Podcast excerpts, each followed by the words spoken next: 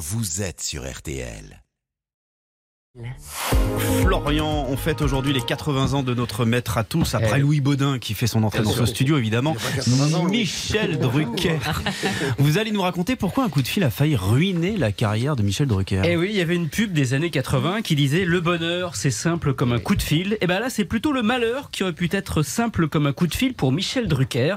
Ça se passe en novembre 64. Il a 22 ans et il vient de faire ses débuts à la télé. Et c'était quoi sa première télé? Une émission de sport, un sport dimanche, pour laquelle il est stagiaire. C'est l'année des JO de Tokyo. La rédaction est débordée et donc on file une corvée aux petits nouveaux. Aller à l'aéroport interviewer nos médaillés des Jeux paralympiques, dont l'escrimeur Serge Beck. Écoutez, c'est la toute première télé de Michel.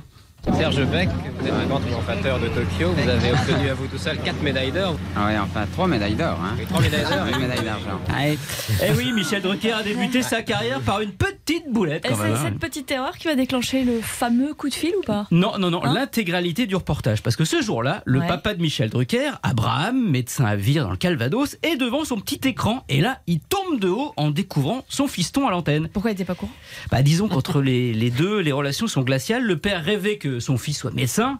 Bah, vu comme il est hypochondriaque, pas sûr que ça aurait été une bonne idée. Mais Michel est nul en classe, contrairement à ses deux frères, Jacques et Jean, le fondateur de M6. Alors, le vilain petit canard familial finit par se tirer de chez lui. Il part à Paris et pendant des années, eh ben, il donne plus aucune nouvelle. C'est donc par la télé que son père finit par en avoir. Alors, ima- imaginez sa Ah surprise.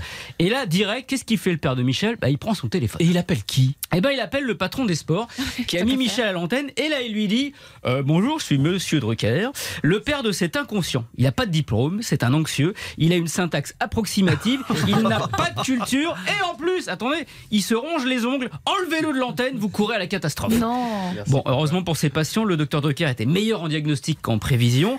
Et heureusement pour le public, le patron a conservé Michel, qui est donc là 58 ans plus tard.